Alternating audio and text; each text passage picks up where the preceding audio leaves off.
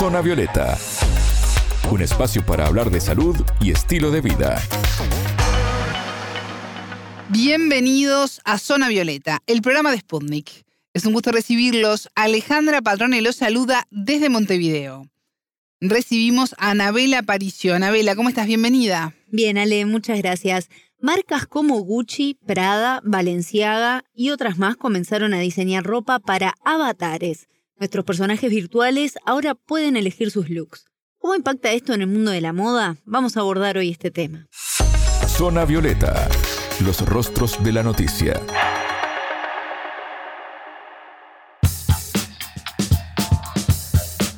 La compañía de metaverso Meta anunció que inaugurará una mega tienda virtual de ropa para avatares con marcas como Gucci, Prada, Tom Brown y Balenciaga. Canadá, Estados Unidos, México y Tailandia serán los primeros habilitados para comprar estas prendas a nivel mundial. Luego se extenderá progresivamente al resto del mundo. Pero esto marca también el inicio de otra era en el mundo digital, Anabela. Sí, Ale, primero brevemente recordar que el metaverso es como un mundo paralelo, por decirlo de alguna forma, digital, en el que hoy, si bien no está muy desarrollado, la eh, perspectiva futuro es que nosotros podamos vivir en ese mundo. Y creciendo. Claro que somos unos muñecos, por decirlo de alguna forma, somos los avatares que se dicen, pero es nuestra figura hecha en un mundo digital en el que nosotros podríamos vivir, comer, eh, trabajar, comercializar, todo lo que podemos hacer nuestro día a día hoy, traspolarlo a ese universo digital. Todo va a ser imagen allí, ¿verdad? Tremendo, sí, así es. Y esto también eh, se suma a la moda y a este cambio para la industria de la moda que de a poco viene ingresando a este mundo virtual para adaptarse a estas nuevas tendencias. Pero inevitablemente todo esto impacta en la profesión del diseñador, en su día a día, a la hora de pensar una creación. Y sobre esto hablamos precisamente con la diseñadora de modas y periodista en el área, Florencia Rivas, uruguaya radicada en Perú, que reflexionaba lo siguiente. El tema del metaverso me parece súper positivo para pensar, en primer lugar, como un metacloset, ¿no? En el tema de la vestimenta, eh, porque justamente podés manejar como mucho más la variedad sin entrar a realizar la parte de realización o generar toda la parte que tiene que ver con gastos, ¿no? Que muchas veces la idea está buenísima, pero no se puede concretar por el tema de gastos o por el tema también de la propia idea, ¿no? Tenés mucho más variedad en cuanto a lo que podés gastar, pero también variedad en lo que podés generar con tus ideas para que se puedan llevar a cabo y sean realizables, ¿no? Y se puedan ser concretas. Entonces, en el tema del, del diseño, yo lo veo positivo siempre y cuando eh, tú tengas las herramientas digitales para poder realizar, ¿no? Este concepto eh, y siempre pensando en que la ropa va al servicio del usuario, no estar pensándolo al revés.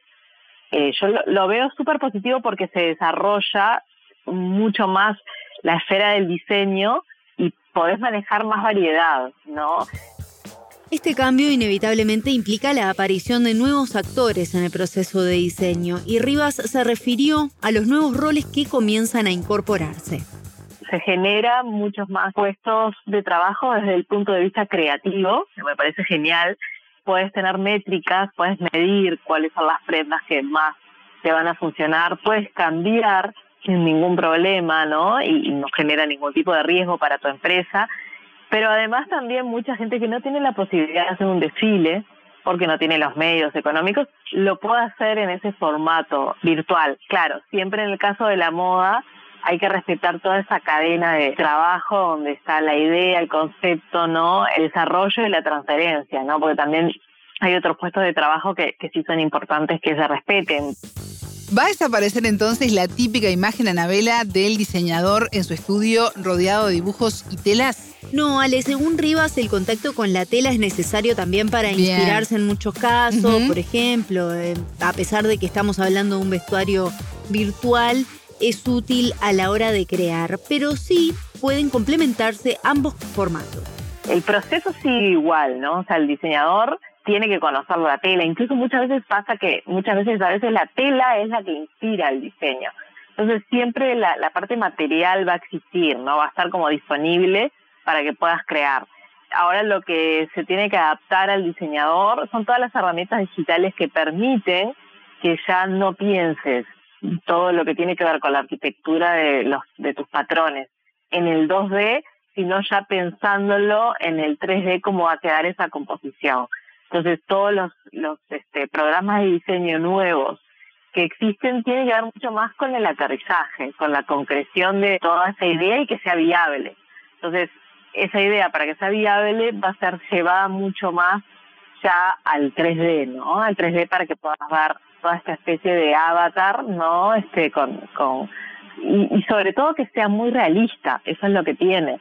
Porque sí, sí ya estaba existiendo el tema de del, del diseño, ¿no? En 3D y, y podías diseñar, ¿no? Y podías vestir y cambiarles, pero no era tan realista. Ahora estamos con un, lo que se llama como el metacloset, que es prácticamente, es como una publicidad, ¿no? Tenés toda esa atmósfera y tenés vestido el modelo, que muchas veces es real o otras veces digital, pero tiene, contiene mucha realidad. Entonces todos los programas de diseño nuevos que están apareciendo sí tienen que estar de la mano con el, digamos, con el concepto creativo de una marca, donde ahí está el diseñador, ¿no? El diseñador sigue pensando, ¿no? Va a ser mucho más rápido su aterrizaje, va a ser mucho más rápido la concreción de su idea, porque este, estos tipos de programas le van a facilitar si es que la idea funciona para después ser realizable o para, para marcarla simplemente como un concepto, ¿no? Hemos mencionado en otras oportunidades los daños causados por la industria de la moda en el medio ambiente. Es uno de los rubros más contaminantes. ¿Esto podría ayudar de alguna manera a aliviar esta carga? Sí, Ale, ese es uno de los aspectos positivos remarcados por la diseñadora, la posibilidad de ajustar un poco más la producción y generar de acuerdo a la demanda del consumidor. Si tenés una colección y ya la gente la compra con anticipación, ya más o menos mm, tenés idea de cuáles son las ¿no? Este, la, las, digamos, en las solicitudes ya tenés idea, ¿no? De cuál prenda es la más popular para poderla realizar y no esperar a ese tiempo de realización donde se lanza toda la colección, se realizan todas las prendas y como sabemos hay algunas que no funcionan, ¿no? Y eso no es muy ecológico pensar la moda de esa forma como se venía realizando. Uno puede participar de esta virtualidad, pero también uno tiene la posibilidad de, de llevarlo a la vida real. Entonces, el favor que tiene para la vida real es que uno puede lanzar una colección y saber cuáles son las piezas que ya vas a vender, ¿no? Y no malgastar ni tener gastos innecesarios que no colaboran, ¿no? Con el planeta ni con el medio ambiente. Entonces, ahí uno también tiene otras métricas para la moda que me parece interesante, pero incluso la posibilidad de que exista el rol de un justamente realizador virtual que trabaje esto me parece que sí ya era bastante necesario, ¿no? Tener una persona que trabaje el, mundo digital también en la moda. Bueno, y estas nuevas prendas para avatares no son gratis, me imagino, pero seguramente van a ser más económicas. ¿Cómo se maneja esto? Efectivamente, Ale, tienen un costo, pero tampoco son mucho menos costosas que las comercializadas en tiendas físicas. Se estima que el negocio de la moda virtual podría generar unos 50 millones de dólares adicionales para el año 2030, para tener una idea, ¿verdad? Bueno, por ejemplo, Ralph Lauren ingresó al mundo virtual a través del metaverso llamado Cepeto y sus prendas tienen un costo de entre 0,50 centavos de dólar y casi 3 dólares. Gucci, a través de su metaverso Roblox, vendió su colección de bolsos, gafas y sombreros por hasta 9 dólares. Y Reebok vendió zapatillas virtuales de entre 500 y 2.000 dólares. Esto suena uno de los. No dejo de sorprenderme, ¿eh? La verdad que sí. Cuesta todavía como entender. Cuesta un poco, ¿no? Cuesta un poco. Y el tema de gastar, entra aquí también el tema del uso de la criptomoneda para comprar estos productos, es otro actor que se suma. Bueno, la diseñadora nos compartió algunos otros ejemplos sobre estos productos todos los videojuegos que, que, que, tú compras, por ejemplo, la posibilidad de cambiar los looks del avatar, siempre tienen un costo. A veces hasta se, empezás a comprar detalles y te pasás de los 50 dólares. Entonces, este, si es que te vas a tomar una foto y esa ropa es la que te va a vestir, o la aplicación, ¿no? Por ejemplo, hay una app donde mm, pones el modo selfie y compras la ropa que estás viendo y te calza perfecto, ¿no? Este, que claro, quedamos ahí en el mundo virtual, ¿no? O sea, es mi cuerpo pero con esa ropa virtual. Si es que yo estoy comprando esa ropa de forma virtual, este, mm, si es desde una aplicación, es ahí es lo mismo que ese tipo de videojuegos, ¿no? Donde cada, donde cada prenda cuesta 3 dólares, 5 dólares, 10 dólares, va sumando y sí, te puede dar un, todo un look completo, un outfit, te puede llegar a dar más de 50 dólares, ¿no? Bueno, ¿y cómo elegimos la ropa? ¿Ajustamos los talles? ¿Hay talles? ¿Dónde lo guardamos después que lo compramos, Anabel? A ver, guíame un poquito en este mundo. ¿Hay que lavarlo? ¿Hay que lavarlo? Me preocupa eso. ¿Hay que pagar además? No. Una cantidad de preguntas que sí surgen cuando uno empieza a conocer mejor esto. ¿Se destiñe? Se puede lavar la blanca con la de color. Todo un tema complejo. Bueno, Rivas también se refirió a algunas de estas preguntas y comentó que funciona de forma similar a los videojuegos y aplicaciones hoy disponibles para celulares la descargas y te pones en ese modo selfie. Entonces, claro, te tiene que configurar todo tu cuerpo. Cuando te configura todo tu cuerpo, te da las opciones de esa colección, ¿no? De esa ropa.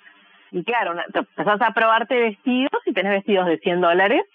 Eso eh, tiene también mucho que ver, depende mucho de quien haya creado esa prenda, cómo haya digitalizado y cómo haya trabajado su pieza de ese formato digital como cuando tenemos este errores en la computadora, bueno, si esa pieza está mal, mal creada y no calza nuestro cuerpo, o sea, obviamente va a tener como un, un precio no de prueba, ¿no? Como un precio de poco valor, ¿no? Pero sí hay prendas, por ejemplo, hay vestidos que están súper evolucionados y, y, son como así en 3D y, y tienen formas extrañas que quedan perfectos porque están hechos perfectos, están pensados que están digitalizados, ¿no? De una forma este, muy pro, que pueden costar carísimo. Escuchábamos a la diseñadora de modas y periodista en el área, Florencia Rivas, uruguaya, radicada en Perú, quien nos explicó los cambios que tendrá la industria de la moda con la creación de prendas de vestir para avatares. Muchas gracias, Anabela. Hasta la próxima. Pueden volver a escuchar este programa por mundo.spundingnews.com. Zona Violeta, desde Montevideo,